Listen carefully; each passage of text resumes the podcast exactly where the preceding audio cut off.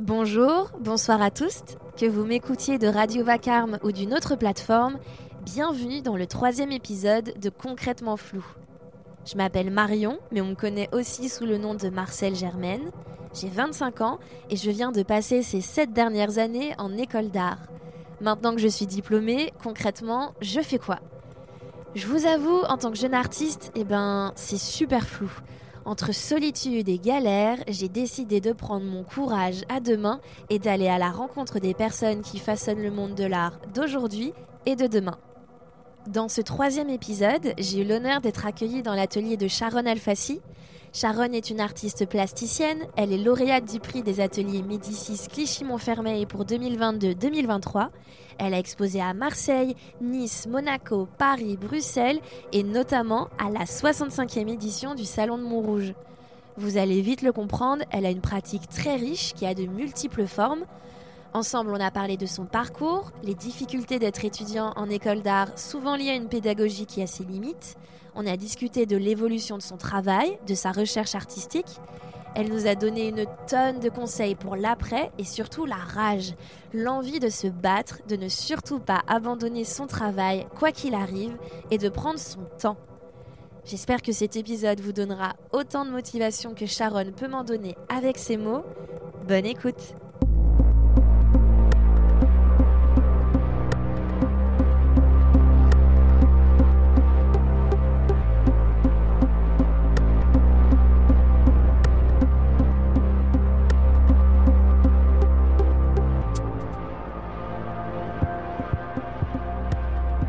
Salut Sharon. Salut Marion. Comment ça va?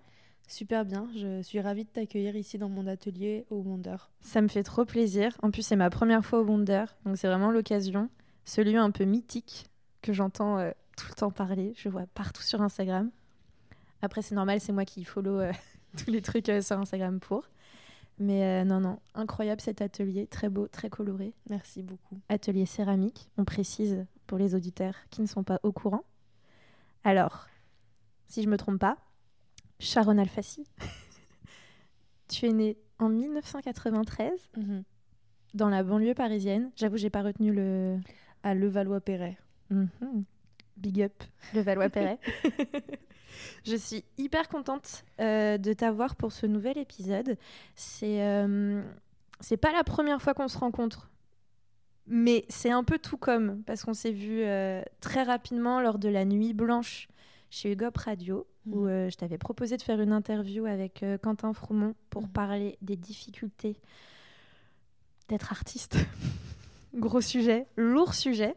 Et, et on s'est vraiment vu pendant pas très longtemps, mais j'avais entendu parler beaucoup de toi, parce qu'il se trouve qu'on a fait la même école. Euh, mais pas au même moment. Toi, tu as été diplômée en 2019 de la Villa Arson. 2018 même. 2018, ah oui. voilà. Euh, on s'est croisés, je pense. On s'est ratés. Même pas, parce que je suis arrivée en 2019. D'accord. Donc, euh, vraiment pas du tout. Donc moi, j'y suis arrivée pour le master. Toi, tu y as été pendant tout... Tout le cursus. Tout le cursus. C'est ça. Et moi, je me souviens, j'avais pas mal entendu parler de toi on me disait euh, waouh Sharon, son travail est trop cool, elle est trop sympa. Et moi, je me disais, mais qui est cette Sharon? Et, euh, et, en fait, finalement, je t'ai découvert par Instagram, réellement, parce que euh, j'avais pas mal d'amis et de camarades qui, qui republiaient tes stories, qui étaient toujours hyper intéressantes, hyper informatives et à la fois hyper drôles. Et ça me donnait grave envie bah, d'en savoir un petit peu plus. Donc, je me souviens, je t'avais follow. J'avais kiffé tes, stories qui faisaient du bien aussi. J'aime bien, euh, j'aime bien, j'aime beaucoup tes stories. Je suis un peu une fan parce que à chaque fois, ça me permet de, je sais pas si c'est me recentrer, mais ça, ça me donne de la motivation et pas qu'à moi parce que j'ai encore, euh, j'ai encore une copine il y a pas si longtemps qui m'a dit, euh, une copine de la villa qui m'a dit, waouh, t'as vu la story de Sharon c'est hyper intéressant euh, ce dont elle parle. Je crois que c'était sur euh, le fait d'avoir un job alimentaire après les études, après juste en tant qu'artiste pour pouvoir survivre. Et, euh, elle me disait, qu'elle était pas bien, elle, cette fille en ce moment, et que ça lui avait fait mais tellement de bien de voir ta story et de se dire euh, ok, je suis pas seule et c'est tellement motivant et, je trouvais bah ça fou que tu vois par une, une simple story, euh, t'es remotivé quelqu'un, tu vois. Trop bien. Je trouve ça trop beau, je trouve ça grave, inspirant. Alors moi, du coup, je suis très curieuse de savoir un peu euh, ton parcours parce que on le rappelle, tu es une artiste plasticienne, tu fais beaucoup de choses. J'adore, euh, j'ai adoré regarder ton site internet. Il est, euh, il est très très complet parce que tu fais, alors attention, de l'installation, tu fais des performances, tu écris, il y a du volume, il y a du dessin et il y a des costumes. Donc ça fait énormément de choses. Je trouve ça vraiment chouette. Et, et du coup, bah pour les bases, j'aimerais beaucoup savoir comment tu es arrivé un peu dans le monde de l'art à quel moment tu t'es dit, allez, j'ai envie de faire des études même là-dedans? Genre, euh, comment, comment tout ça s'est arrivé Alors, on va reprendre. Du coup, moi, j'ai fait euh, un bac littéraire. Euh, et, et en fait, donc en première, j'avais l'option facultative art plastique. Donc, c'est une heure ou deux heures en plus.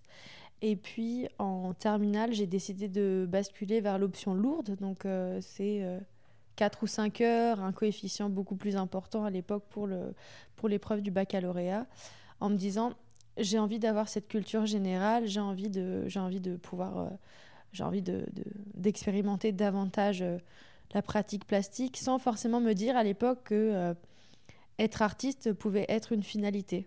C'était juste de la curiosité finalement. De la curiosité, et puis j'aimais ça aussi, mais je, je n'arrivais pas à formuler en fait le, le désir d'être artiste ou même euh, euh, imaginer que ça pouvait être une orientation. Mm. Et ensuite, je suis partie moi dans une en Hippocagne, donc en prépa littéraire. Et on fait énormément d'études de textes, d'études d'œuvres, etc. J'ai adoré, mais très rapidement, au bout de 2-3 mois, je me suis dit, mais ça m'intéresse pas d'étudier les œuvres, moi j'ai envie d'en faire. Mm. J'ai pas envie d'être dans cette contemplation du talent des autres je trouve qu'il y a aussi quelque chose de frustrant de euh, tu vois, de cette scission entre l'esprit et la main, en fait. Et on, on, utilise beaucoup l'esprit. Euh, j'ai acquis beaucoup de rigueur, de, de méthode, de méthode en, prépa littéraire. Et en même temps, je me suis dit, j'ai pas envie que de ça. Donc, euh, déjà, c'est ça a été une période désarmante, en fait, où on se dit, bon, bah, l'avenir que je pensais tracé, évident, on va commencer à louvoyer, à, à prendre des chemins de traverse. Donc ça, ça a été, euh, ça a été un peu compliqué. Et en même temps, j'avais le soutien de mes parents qui m'ont dit, écoute, fais ce qui te fait plaisir, sois heureuse, parce que là, clairement, tu ne l'es pas. Donc euh, ça, ça m'a soulagée. Et je pense que j'ai, j'ai réussi à atterrir et à, m'apaiser quand je suis rentrée euh, à la Villa Arson.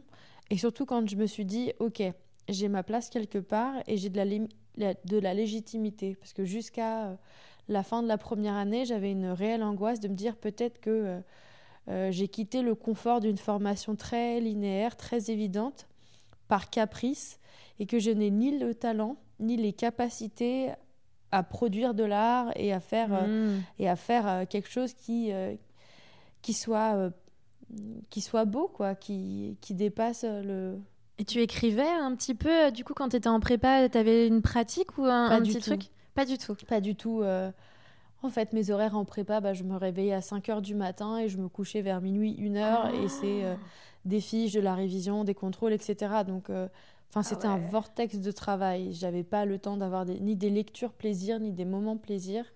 Hmm. C'était, ça a été une année d'abattage de travail intellectuel. Donc, c'était dense. Mais je me suis dit, c'est pas, c'est pas exclusivement de ça dont j'ai besoin pour m'épanouir. Et euh, je voulais aussi faire le choix de peut-être que je le regretterais, peut-être que c'est pas ça ce dont j'ai besoin, mais j'ai envie de. J'ai cette intention de, euh, de poursuivre euh, ce, désir profond en moi de, de faire de l'art. Hmm. Mais du coup, ça c'est venu à partir de quel moment dans tes études où tu t'es dit bon, ok, je me suis pas trompée, c'est bien ce que je veux faire? Je pense que c'est c'est pas un simple caprice, quoi. C'est pas un simple caprice. Alors déjà, en fait, c'est vrai qu'en arrivant aux Beaux-Arts, il y a une charge de travail euh, énorme euh, dont les gens ne se doutent pas. Et très vite, en fait, le travail prend, prend le dessus par rapport à l'angoisse euh, euh, ou d'un syndrome de l'imposteur, parce qu'en fait, il faut juste abattre aussi du travail euh, Mm. de manière presque robotique. En fait, la- les, les deux premières années, il y a beaucoup d'exercices, beaucoup, ça demande beaucoup de concentration, Je pense que ça, c'est propre euh, peut-être euh, à la Villa Arson. parce que c'est une école de la main, c'est une école du. Ouais. C'est pas une école où, euh, où euh, on demande aux gens de faire des fiches de lecture ou de se chercher, se trouver. En fait, il n'y a pas de mauvaise école, tu vois, il y a juste Mm. euh, des profils qui correspondent à telle pédagogie. Et, euh, et pour le coup, la villa, ça a été très, ça a été très rythmé pour moi.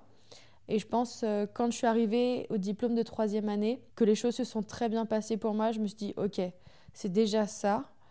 Et moi, je pense que le fait de me dire que c'était pas un caprice et que je me suis pas trompée, c'est arrivé assez tardivement avec euh, le salon de Montrouge, en fait. Mm. Ah oui, ah oui, donc euh, Parce que c'est des aussi années plus tard. Parce qu'en en fait, il y a une chose de se dire je suis bonne à l'école et euh, je suis reconnue par un milieu professionnel et que j'arrive à me débrouiller, que j'arrive à, à continuer à produire hors d'un cadre scolaire en fait. Mm. Enfin, c'est pas, je ne produis pas parce qu'on me demande de le faire ou parce que j'ai un rendu de peinture dans deux semaines. Je le fais parce que euh, je m'épanouis là-dedans, que j'en ai besoin pour mon équilibre et que j'ai le sentiment que j'ai cette beauté à partager. Mm. Non, mais moi, le syndrome de, de l'imposteur, je l'ai eu pendant tellement longtemps. Je pense jusqu'à. Il... Je pense qu'il a disparu peut-être fin quatrième année, mais du coup, j'ai fait deux quatrième années, euh, donc vraiment ma, ma deuxième quatrième année euh, Mhm. à, à Nice, du coup.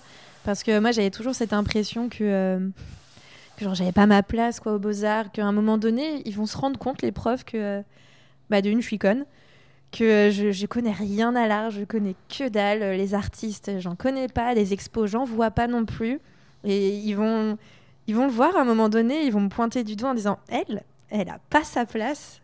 Alors, C'est- c'est assez fou. Ça, c'est vrai. Moi, je me disais, j'avais un syndrome de l'imposteur en me disant, euh, euh, les gens qu'on les gens qu'on applaudit, les, enfin, surtout les premières années, euh, c'est des profils soit très, bonnes très bons élèves, très scolaires, qui faisaient ce que les profs attendaient d'eux, Mm. et je me reconnaissais pas forcément là-dedans, ou parce que j'avais l'impression que les références que moi je mettais en avant n'étaient pas forcément celles euh, des, des enseignants.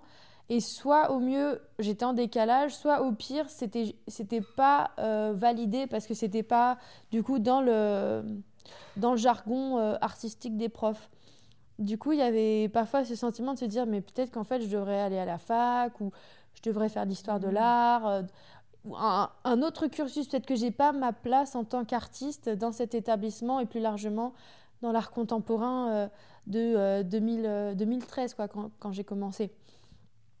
Et puis en fait, moi je parle beaucoup de génération.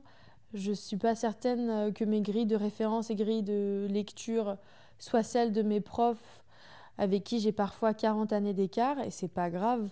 Mm. Euh, du coup, c'est aussi se dire, c'est pas grave si euh, mon travail ne rentre pas en écho avec tout le monde, mais se dire qu'il est légitime en soi parce que je, je travaille mes formes, je réfléchis euh, à ce que je propose et aux narrations qui traversent les objets.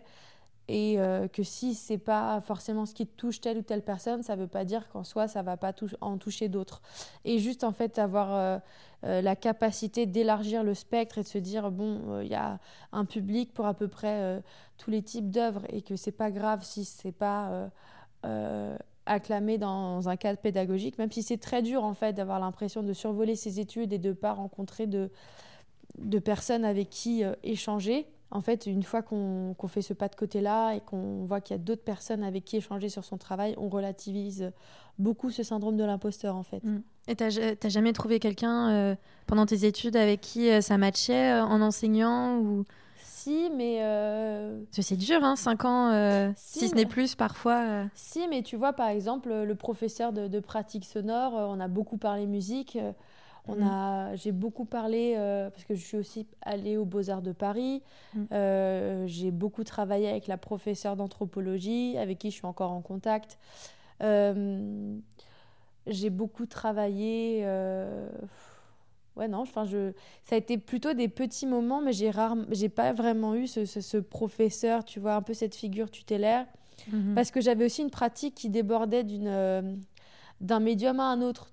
Donc, moi, je me sentais pas très attirée par la performance des années 70 et que à la Villa Arson, à l'époque, il y avait encore deux manières mm. euh, de faire de la sculpture et que moi, je, je, rentrais pas trop ni dans le moule, mais c'est pas grave, de Burkhard Blumlein ou de Stéphane Magnin.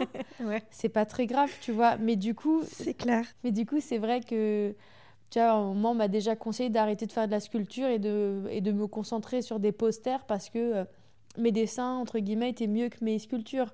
Bon, bah, je les ai pas écoutés, c'est pas grave. Mais dans ces conditions, c'est quand même difficile de produire des objets en 3D quand on te conseille de, faire que du dessin. Euh, et justement, je suis un peu curieuse. Comment, euh, comment ta pratique, elle a évolué Genre avec le temps, euh, comment t'es passé Parce que mhm. tu fais beaucoup de choses, donc je suppose que tu as énormément expérimenté pour mhm. pouvoir être aussi à l'aise dans autant de domaines.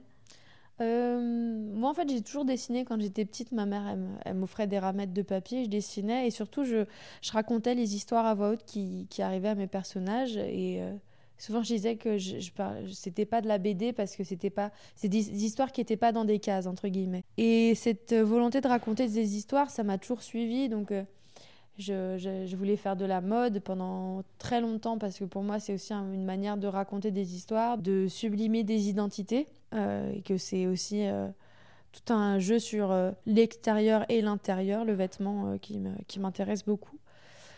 Et j'ai fait du coup des études littéraires où, enfin vraiment, on va décortiquer le texte, les mots, la grammaire. c'est un jeu que je trouve hyper savoureux. Et du coup, pour moi, les choses, elles, se sont, elles ont toujours été assez fluides. du coup, le dessin, la peinture, ça a été un peu les bah, les choses les plus évidentes. En même temps, j'avais déjà une solide culture mode, euh, du, du, vêtement, des créateurs, des défilés, des, de plein de références. Et euh, moi, j'en suis aussi venue euh, au dessin, après plus tard par le manga, par toute la culture, enfin toute la mode japonaise, tu vois, qui m'a permis ensuite de découvrir mm. la culture punk via Nana de à Yazawa. Euh, donc, euh, il y a plein de choses qui se sont imbriquées. Je pense qu'on est aussi une génération du vidéoclip mm. où on a, eu, on a eu accès à des formats qui étaient cinématographiques, j'en sais rien, PNL, Beyoncé. est disponible tellement facilement. Exactement, où du coup, en fait, on se dit, ah ok, ça c'est possible, ça c'est possible, etc. Et mm, en arrivant au Beaux-Arts, c'est vrai que c'est très dur de faire de la peinture et du dessin parce que euh, on était dans une école qui était héritière d'un certain type d'abstraction euh, qu'on appelle support surface où euh, l'objet représenté entre en résonance avec le support sur lequel il est produit. Et voilà, moi j'avais un prof de peinture qui disait c'est pas possible de faire de la figuration en en 2013, c'est ringard, le portrait, etc. Donc c'est quand même des, quand même des, des, propos qui sont assez euh, frappants, en fait, mm. quand tu arrives à 20 ans en école d'art. Quand tu sais que 7 ans plus tard, euh, en ce moment, à la Villa Arson, il n'y a que de la, de la figuration en peinture, c'est assez drôle. Euh. Mais bien sûr, mais parce que c'est des gens qui n'ont pas digéré le modernisme et qui sont restés bloqués en 1970, et c'est OK, en fait. Mais du coup, moi, je ne vais pas porter les traumas de cette génération qui est restée bloquée dans un white mm. cube à aligner des cailloux. Enfin... Après, voilà, chacun son combat. Et euh, au contraire, je pense que le, portrait euh, et la peinture figurative, elle a aussi quelque chose d'autrement politique, de dire, bah, nous, on va inscrire nos récits dans une histoire de l'art, euh, inscrire nos, corps dans l'histoire de l'art, etc. Et en fait, à une époque du selfie où tout devient pictural, etc., du filtre où tout devient pictural, je pense que passer par le médium peinture pour figer dans la matière, c'est aussi un geste hyper intéressant. Du coup, comme on a des exercices obligatoires dans plein de domaines euh, d'exécution différents, c'est vrai que ça permet de, déployer son champ de pratique, de s'ouvrir à la vidéo, au son, à l'installation, à la performance. Et euh, assez vite, moi, j'étais très intéressée par la performance aussi parce que j'avais une telle colère en moi contre euh, le corps enseignant, contre cette position hiérarchique qu'on me faisait subir alors que j'avais des profs bien plus brillants euh, auparavant dans mes études qui s'étaient jamais permis euh, la moitié des remarques que j'ai pu entendre aux Beaux-Arts. Mmh, mmh, mmh. Et euh, la performance avait ceci d'intéressant que c'était aussi une prise en otage mentale et enfin spatio-temporelle en fait. C'est-à-dire que les gens qui sont là, ils peuvent pas être ailleurs que devant moi quand je fais un geste. Et du coup, c'était très intéressant pour moi d'aborder ça. Et plus le temps passe, plus les, les, performances s'étoffent, se, se complexifient. Et, et, ça devient de vrais tableaux vivants, des narrations qui se déploient. Et, et je me suis jamais posé la question de la frontière dans mes, dans mes projets. Je me suis jamais dit mon, mon domaine c'est c'est l'installation ou c'est la performance ou c'est le dessin les choses communiquent et c'est plutôt euh, quelle technique au service de quel projet en fait, au, service de quelle narration. Là, j'ai envie de raconter, euh, j'en sais rien. Actuellement, j'ai le projet de raconter une histoire d'amour et j'ai envie de faire ça sous un format de vidéoclip. Euh, j'ai pas les compétences, j'ai pas le j'ai pas l'équipe encore, mais je sais ce que je veux faire, j'ai les images. Ça me fait pas vraiment peur de d'investir ce champ ce champ là. Mm. Je me suis même demandé si à un moment donné, euh, tu n'irais pas, euh, même dans le, le, spectacle, même la mise en scène, euh, écrire tout, un, tout un truc. Parce que quand je vois quand je vois même tes costumes et tout, et j'ai vu quelques vidéos de tes performances et mm-hmm. tout, il y, a, y, a, quelque chose bah, de vraiment lié à, je sais pas, ouais, à une vraie narration. Et je me suis dit, tiens, est-ce que peut-être un jour tu avais envie de partir dans quelque chose d'encore plus théâtral presque? Ouais, bien sûr. alors bah, là, mon futur projet, en fait, je, veux le placer, euh, enfin, je, l'imagine plutôt dans, dans un cadre clip, euh, court, enfin, court métrage. Pourquoi? Parce que ça va aussi me permettre d'orienter euh, le regard, de choisir les points de vue. Quand on fait des performances, soit c'est souvent de manière frontale, soit c'est euh, euh, des, soit il faut choisir les angles de vue, mais c'est, mais il y aura jamais de replay. Euh, ça c'est souvent du one shot et c'est très compliqué avec toutes les contraintes météo, etc. En fait, d'arriver à créer la magie à l'instant T. Et du coup, c'est vrai que là, passer par un objet filmique qui puisse être projeté ailleurs, etc., mm. sur lequel on pourrait retravailler par la suite, c'est quelque chose qui m'intéresse grandement. Mm, mm. Mais euh, oui, pourquoi pas. Moi, je, moi, je, je, je me dis que sky is the limit et que j'ai pas encore, euh, j'ai pas encore abordé, euh, je sais pas, le dixième de ce que j'aimerais faire. Donc, il y a pourquoi pas faire du théâtre, pourquoi pas faire du cabaret. Enfin, je, je me refuse rien. Enfin, ce que tu viens de dire, ça m'a fait un petit peu penser à euh, à cette idée de euh, montrer plusieurs fois aussi ce qu'on fait. Mhm. Est-ce que euh, quel est un peu ton point de vue sur le côté bah, du one shot? C'est, Je sais plus je, dans quel podcast j'ai écouté ça. Avant que vous m'entendiez bégayer et chercher mes mots parce que nous enregistrons cet épisode en fin de journée et que ma mémoire galère, le podcast dont je vous parle, c'est l'épisode 7 de Pourvu qu'elle soit douce, réalisé par les membres du collectif Jeunes Critiques d'Art. Maintenant que l'info est passée, on peut continuer. C'était à, propos du fait que les artistes aujourd'hui, euh, souvent ils font une exposition, ils montrent quelque chose et on le voit qu'une seule fois. Et du coup, y a, ça engrange ce problème que euh, l'art ne se montre pas. Ou alors il se montre vraiment bah, qu'une seule fois mhm. dans un endroit mhm. bien précis en France, souvent c'est Paris.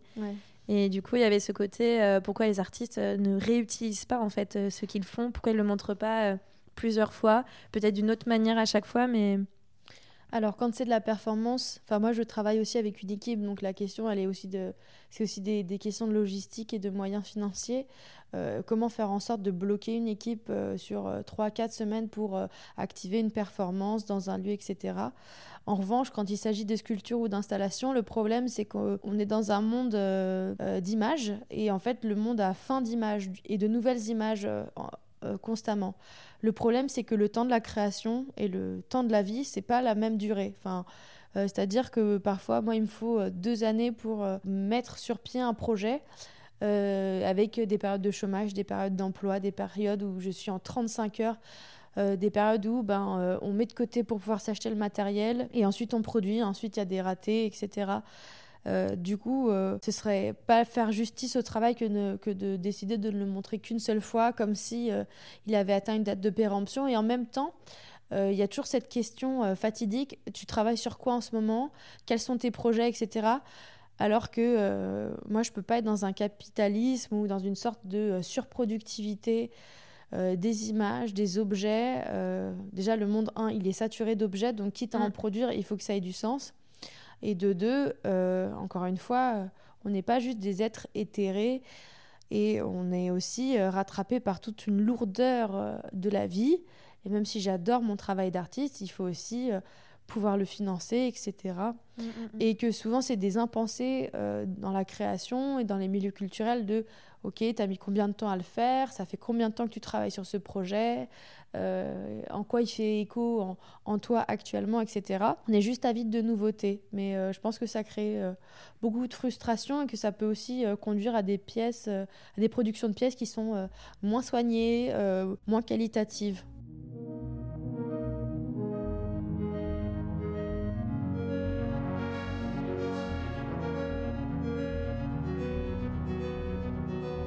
J'avais envie du coup de revenir aussi euh, bah, sur ton travail. Moi j'ai trouvé qu'il y avait quand même, euh, bah, en tout cas dans toute ta polyvalence euh, dans ton taf, il y avait, y avait pas mal d'humour. Je sais pas si on peut dire de l'humour et à la fois du kitsch et à la fois il y a un truc un peu, un peu genre sensuel, sexuel. Et je vois ta tête. Tu as l'air euh, mi-surprise, mi-pas surprise de ce que je dis. Mhm. Mais euh, du coup, je me demandais un peu euh, comment elle s'était aussi développée, toute ta recherche artistique, comment elle avait évolué dans le mhm. temps. Bah, je pense que ma recherche artistique s'est aussi développée en même temps que moi j'ai décidé d'assumer certaines références. Enfin, moi, quand je cite, quand on me demande quels sont mes artistes préférés, c'est vrai que je me réfère volontiers à la littérature du 19e siècle, comme Flaubert, comme Baudelaire. Euh, je parle aussi beaucoup de d'art total, de Wagner, de Bauhaus, euh, de Lady Gaga, qui pour moi est une artiste hyper inspirante, ou même de Rihanna, enfin une artiste qui passe de euh, chanteuse à philanthrope, à femme d'affaires, créatrice de lingerie, créatrice de make-up, et qui, et qui est douée dans tout ce qu'elle fait parce qu'elle prend le temps de le faire. En fait, euh, à partir du moment où j'ai décidé de ne pas m'imposer de barrières ou de limites, moi j'ai trouvé ça hyper euh, jubilatoire en fait de pouvoir me créer ma famille d'artistes mentales, de me dire je me réfère autant à tel artiste, tel artiste et euh, de pas me, cloisonner. Enfin, je pense qu'on ne peut pas faire d'art, je vais dire, pertinent si, si ça vient pas du cœur Gilbert Enger, je lui disais qu'une euh, une œuvre d'art euh, réussie, c'était l'alignement du cœur, du sexe et de la tête. Trop de tête, ça fait une œuvre trop intellectuelle. Trop de cœur, elle est trop sentimentale. Trop de sexe, elle est, euh, elle est obscène. Et je trouvais ça hyper intéressant de, conjuguer les trois et que ça soit en fait un peu une sorte de compas pour, euh, pour produire des pièces. Moi, j'ai adoré les noms de, de tes costumes, mm. mais à la fois, c'est pas. Euh, j'ai pas l'impression que ça soit tant des costumes que tu fais, mais c'est des personnages euh, en entier. Parce que j'en ai noté quelques-uns. J'ai Adult Baby, mm. le cowboy, Dieu, Montgolfière, Poisson électrique, incroyable. j'ai adoré, mais je trouve ça enfin assez fou, les noms. Enfin, comment tu décides un peu de, de ces personnages D'où ils viennent? Peut-être de la littérature euh, alors là, euh, sur, le, sur ceux que tu viens de citer, il y en a, en fait, c'est des, des, projets que j'ai imaginés dans mes rêves, tu vois, où tu dis, ok, j'ai envie de faire ça. Et puis pour le reste, euh, pour le coup, c'était des, des, personnages qui apparaissaient lors d'une performance. Et en fait, durant cette performance, j'ai déployé un, un petit passage de la Bible. Et en fait, euh, au verset 6.6 de la Genèse, il est écrit que Dieu regrette dans son cœur d'avoir créé les hommes. Et je trouvais ça hyper intéressant de tirer ce fil rouge et de me dire, attends, mais on est encore à la Genèse et Dieu, il est déjà... Euh, il est déjà dans le regret, quoi. Il est déjà saoulé. voilà, exactement. C'est juste avant le, c'est juste avant le déluge, en fait. Donc après, euh, mm. il veut, il veut juste gommer de la terre sa création. Et du coup, moi, souvent, les costumes, je les imagine aussi comme des comme des archétypes en fait, soit un peu comme dans un jeu vidéo, mais aussi euh, comme euh, en mode en fait. On pourrait parler de la, du vestiaire de la garçonnière, on pourrait parler du vestiaire de, euh, de du dandy, etc. Et j'aime bien jouer avec ces codes, les, les détourner, les désamorcer, les, les présenter en fait. Et, et m'amuser moi ensuite à raconter l'histoire que je souhaite que je souhaite mettre en place. Mm. Mais justement, tu parlais de mode parce que c'est quand même euh, bah, très inscrit dans ton travail. Enfin, tu en as parlé tout à l'heure parce que tu disais, c'est même une de tes premières inspirations mhm. euh, au tout début.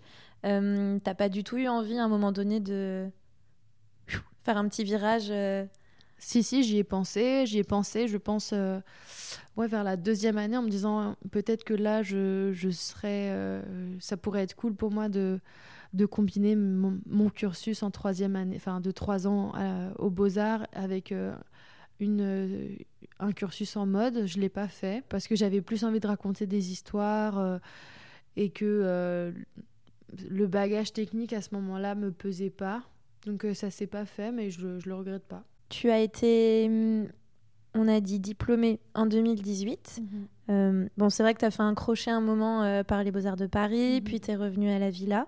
Et hum, ce qui m'a rendue aussi un petit peu curieuse, c'est euh, après le, le, DNSEP, donc le diplôme national d'expression plastique, tu es partie vers Sciences Po mhm. pour faire un. J'ai plus le nom exact, c'est un master professionnel en un an qui s'appelle le SPIP, qui est une formation qui a été euh, pensée et créée par euh, Bruno Latour euh, au sein de Sciences Po Paris. Mhm. Qu'est-ce qui t'a donné envie de, bah, de continuer déjà après le DENSEP, du coup, une nouvelle formation, on va mhm. dire, qui est à la fois complémentaire et en même temps qui est, qui est comment dire, quand même très différente je suppose. Je pense que tu as dû revenir à, à des bases que tu avais peut-être appris à Épocagne. Euh, je pense mm. qu'il faut pas mal euh, écrire et tout. Enfin, Qu'est-ce qui t'a donné envie d'aller là-dedans? En fait, pendant ma cinquième année, je me suis aperçue qu'en fait, j'avais j'avais pas tous les outils en poche pour vraiment avoir une, une vision d'ensemble des acteurs et de tous mes futurs partenaires dans le monde culturel et dans le monde de l'art précisément. Et quand j'ai demandé des conseils à mes enseignants, c'est vrai que j'ai trouvé les réponses, euh, somme toute, assez pauvres ou peu satisfaisantes. Et moi, je me suis dit, j'ai besoin d'avoir en fait ce, bagage intellectuel pour, un, déjà naviguer euh, dans le milieu culturel, savoir en fait parler le langage des gens avec qui je vais euh, m'asseoir à table quand euh, vous avez en face de vous un responsable des projets culturels dans telle ou telle communauté de communes, comprendre les appels à projets de tel conseil municipal, etc. Et en fait, il y a très peu de liens entre les écoles d'art et, on va dire, le, monde politique, le monde euh, on va dire, euh, le, le, reste du monde, quoi, mm. entre grands guillemets. Un peu euh, le monde concret. Voilà. et c'est vrai que les écoles d'art sont, des sont de formidables laboratoires de création, mais il n'empêche que ensuite on a des interlocuteurs, que ce soit au sein des musées, au sein des, des mairies, au sein des différents, niveaux, différents niveaux territoriaux. Et en fait, on n'a pas du tout le même langage. Et les artistes sont aussi de formidables euh, pions euh, en termes de diplomatie culturelle et de soft power. Il, enfin, il suffit de voir par exemple ce que, peut représenter la Biennale de Venise en termes de vitrine du soft power, les différents types de résidences des, des euh, instituts français à l'international et le levier politique que ça peut représenter. Et moi, j'avais besoin de, clés pour comprendre tout ceci me dire, OK, ça c'est le futur monde professionnel dans lequel je compte m'engager. Euh, j'ai besoin d'avoir des outils, j'ai besoin de comprendre euh, tout ceci. Et en fait, j'ai mûri mon projet euh, sur la cinquième année. J'ai passé. donc, en fait, la, sélection se fait en deux temps. D'abord sur dossier. Donc là, j'ai été présélectionnée. Ensuite, un oral. J'ai été sélectionnée. Et du coup, à la suite de mon DNSEP à la Villa Arsion, j'ai poursuivi mes études à Sciences Po Paris. C'est pas trop dur, du coup, la différence la cassure entre euh, Beaux-Arts et Sciences Alors clairement, clairement, on est sur, euh, sur deux salles, deux ambiances. Mm. Après, c'était une formation en un an. Du coup, en fait, c'est plutôt euh, de septembre à, mai, juin. Donc c'est quand même très très rapide. J'étais pas frustrée parce que je savais que ça avait une fin et je savais que ça allait me servir. Donc mm. euh, j'étais aussi très sereine en fait dans l'idée de de, de pas être de suite à nouveau dans la création et même si oui c'est dur euh, de du coup revenir chez ses parents, de ne pas avoir d'atelier, de, de dire peut-être que ma carrière artistique elle se termine avec euh, la fin de mes études. Mm. Mais je mais j'étais confiante en fait. Donc je savais que j'allais reprendre un atelier, que j'allais que j'allais reprendre la sculpture à un moment, etc. C'était juste une question de temps. Peut-être que c'était aussi un, un boost aussi, euh, c'est vrai que c'est, c'est pas facile euh, l'après-étude. je suis en plein dedans et c'est à chaque fois, je me pose des questions. Est-ce que je devrais reprendre mes études? Est-ce que je devrais plutôt me lancer euh, directement dans la vie euh, dans la vie active, mais euh, le monde du travail, c'est compliqué. Le monde de l'art, encore plus difficile d'y entrer aussi. En fait, il n'y a pas de bonne raison, enfin, il n'y a pas de bon choix, il y a juste des choix qu'on assume. Et le problème, c'est que tout à l'heure, on parlait du syndrome de l'imposteur. Je pense que ça sert à rien de faire 10 000 années d'études si on n'ose jamais se lancer, si on n'ose mhm. jamais contacter des gens sur LinkedIn, sur Instagram, dire hey, oh, j'existe.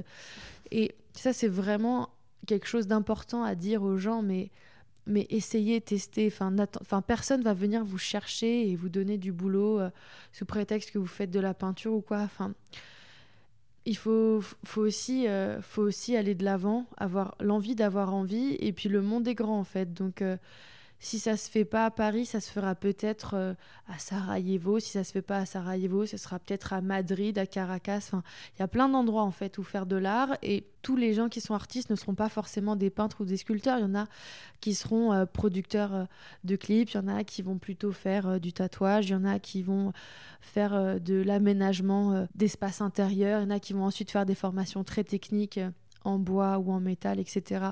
Le champ de la création, il est hyper vaste et hyper large.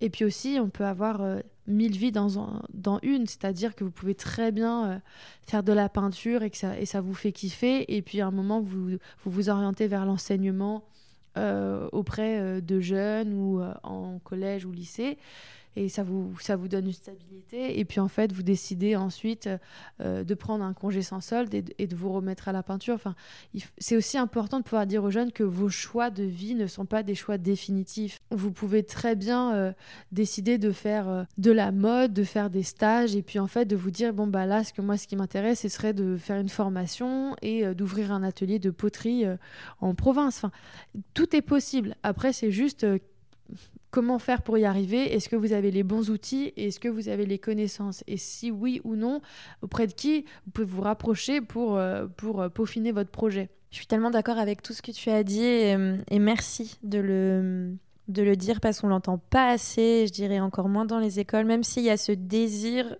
je trouve, hein, ces dernières années, d'aller vers quelque chose de peut-être un peu plus c'est pas concret, mais souvent ils utilisent professionnaliser professionnalisant. Euh, oui, mais quand on voit que les Beaux-Arts de Paris ont décidé de euh, d'offrir le poste de euh, agent de liaison vers la professionnalisation. Enfin, déjà, le titre du de l'intitulé du poste était quand même somme toute assez obscur et c'était pour une personne en stage.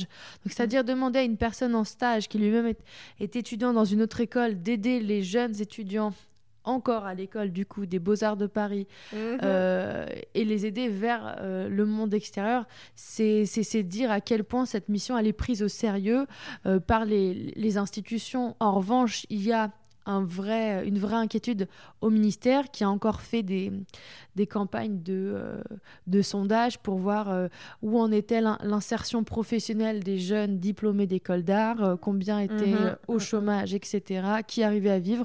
J'ai répondu à mon petit formulaire il y a deux semaines. Attention. Voilà.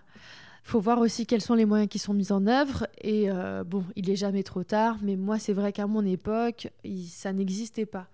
Donc, tant mieux si, les choses euh, changent, s'il y a une vraie prise de conscience et si on donne des outils. Si on explique aux gens comment on, remplit une facture, si on, explique aux gens euh, euh, ce que, quel est le rôle de l'URSSAF, comment on, on, paye ses impôts, en fait. Enfin, c'est des trucs tout bêtes, mais en fait, personne ne se pose la question quand vous allez chez un, un diététicien si oui ou non lui il sait gérer les, les questions de mutuelle, d'URSAF euh, et si lui il sait gérer son statut euh, d'auto-entrepreneur indépendant. Mais c'est le cas en fait. Ou pareil pour un taxi, pareil pour un boucher. Et je pense qu'il faut. Euh, c'est vrai que. on, a peut-être un don particulier, une prédisposition, mais après, ça reste du travail.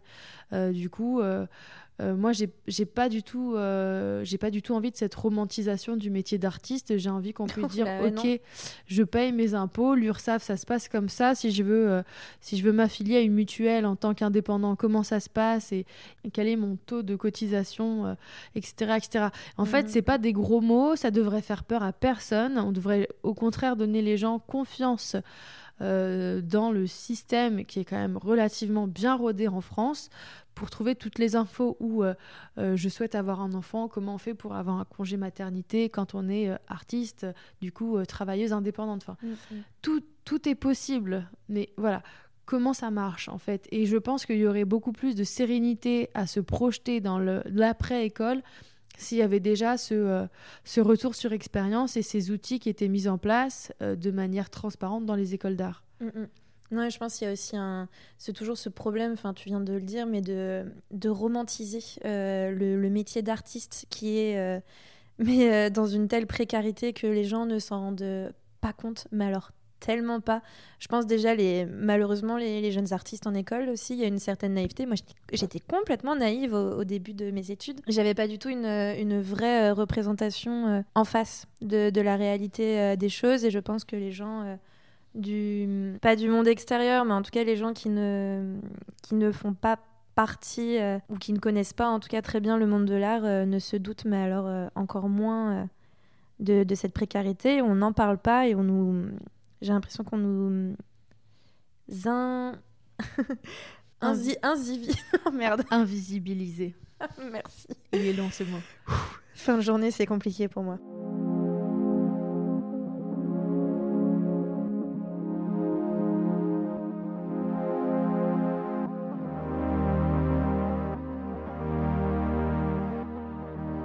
J'ai vu déjà félicitations parce que tu, as, tu es lauréate du prix des ateliers Médicis Clichy-Montfermeil. C'est ça.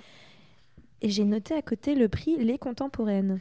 Alors, euh, contemporaine, en fait, c'était pas un prix, c'était plutôt un système de mentorat. Mhm. Ça, c'était sur l'année 2020-2021. Euh, Donc ça, c'était avec euh, l'association contemporaine qui a créé et mis en place un, un, dispositif de formation entre artistes confirmés et jeunes artistes.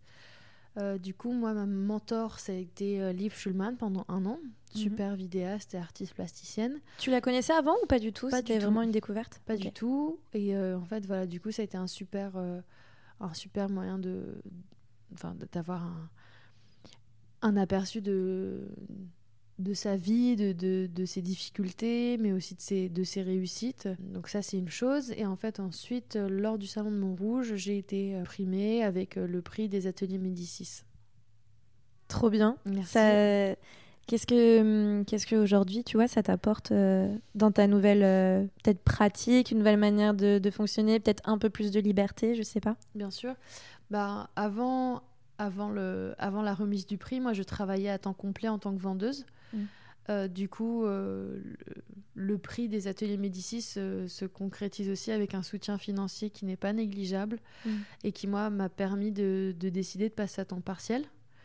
Donc, c'est une super opportunité pour moi pour me concentrer davantage sur ma pratique artistique. Et j'ai un patron qui a été super compréhensif pour me dire Ok, bah oui, saisis ta chance, il n'y a pas de problème, on va t'accompagner et on va recruter quelqu'un pour, euh, pour du coup compenser la, ta, ton, ta perte d'heure, quoi, entre guillemets. Mhm. Et, voilà, donc moi, ça va me, on va m'offrir aussi un soutien matériel, un soutien financier, un accompagnement aussi, et peut-être la possibilité de rencontrer des, des jeunes publics et de, et de monter des ateliers. Trop bien, ça, mhm. donne, euh, ça donne vraiment envie. Et j'étais du coup aussi un petit peu curieuse. Euh, ton expérience au Salon de Montrouge, euh, tu as trouvé ça comment? Tu es la première personne que je rencontre qui a, qui a participé du coup. Donc j'étais un peu euh, curieuse de un peu comment ça se passe et comment, comment ça fonctionne un petit peu. Alors, moi je fais partie de la promo assez compliquée où on a été sélectionné en 2019 et le salon mmh. s'est réalisé en 2021.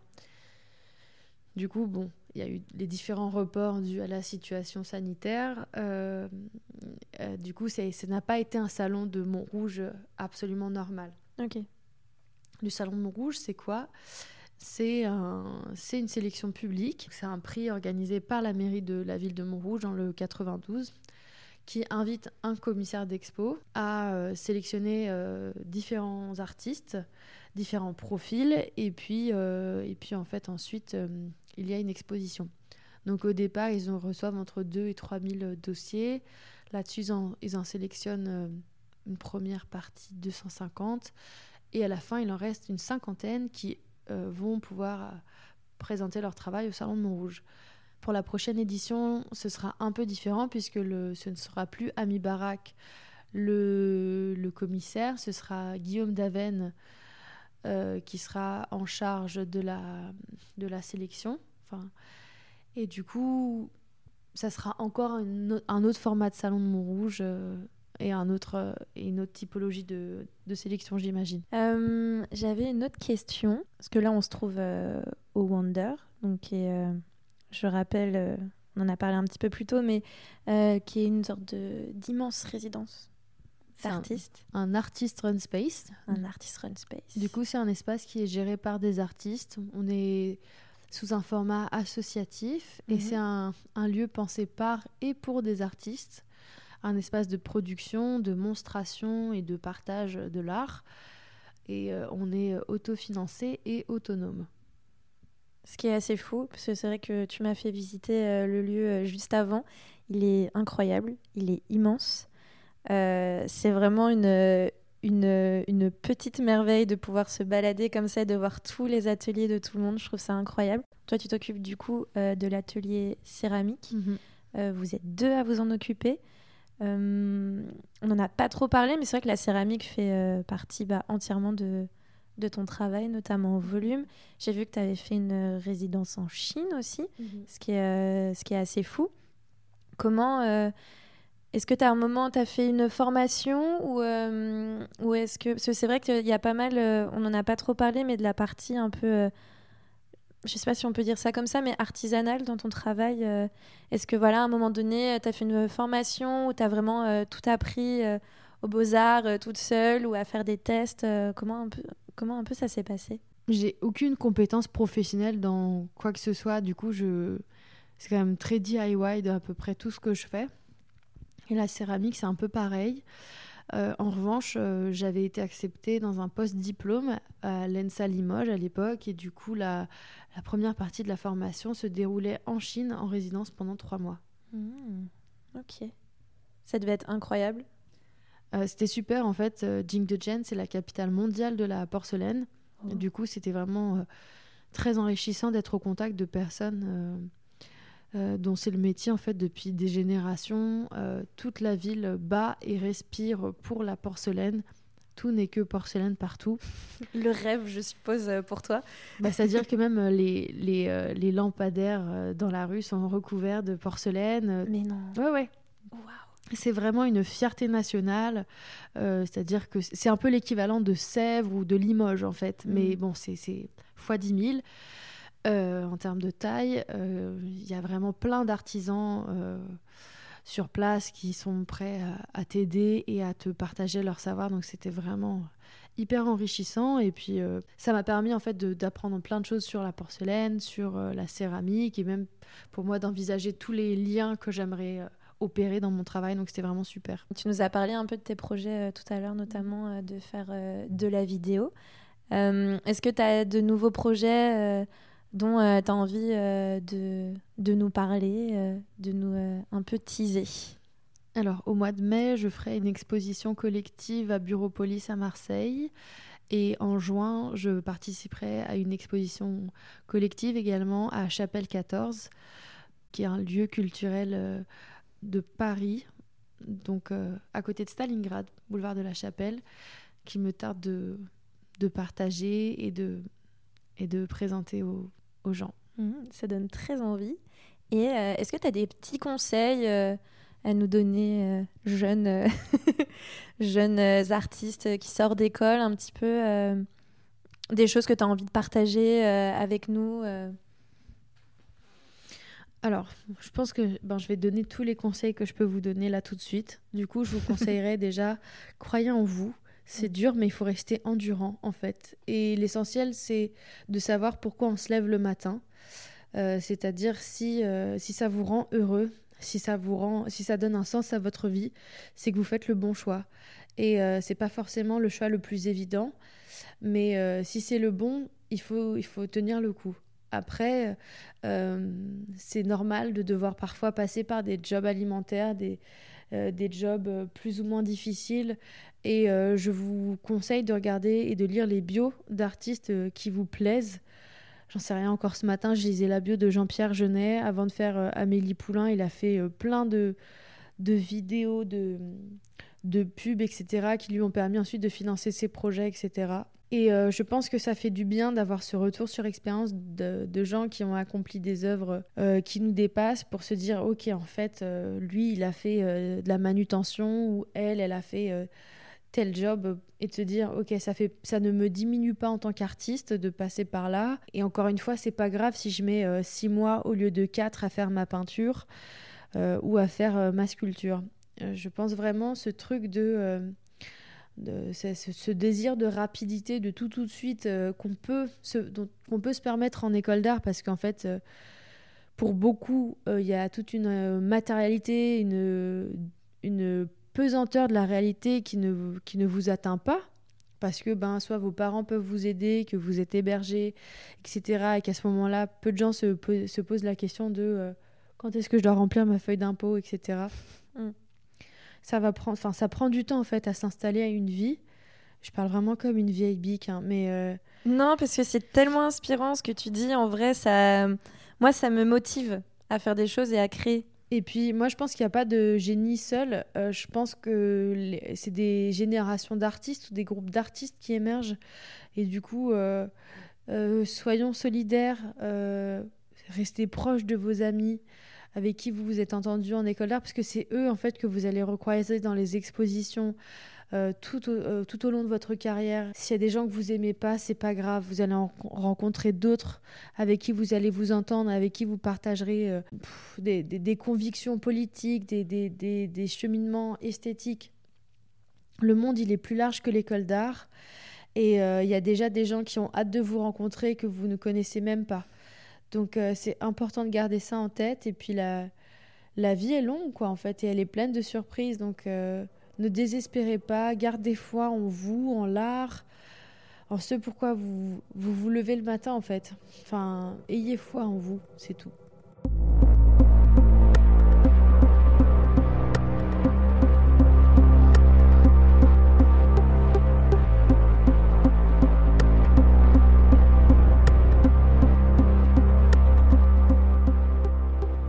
Merci d'avoir écouté ce nouvel épisode de Concrètement Flou. Je remercie encore Sharon Alfassi d'avoir accepté mon invitation. Merci à Radio Vacarme de diffuser ce podcast le dimanche tous les 15 jours. Merci à Kojo Kara d'avoir produit les ambiances sonores qu'on entend dans l'épisode.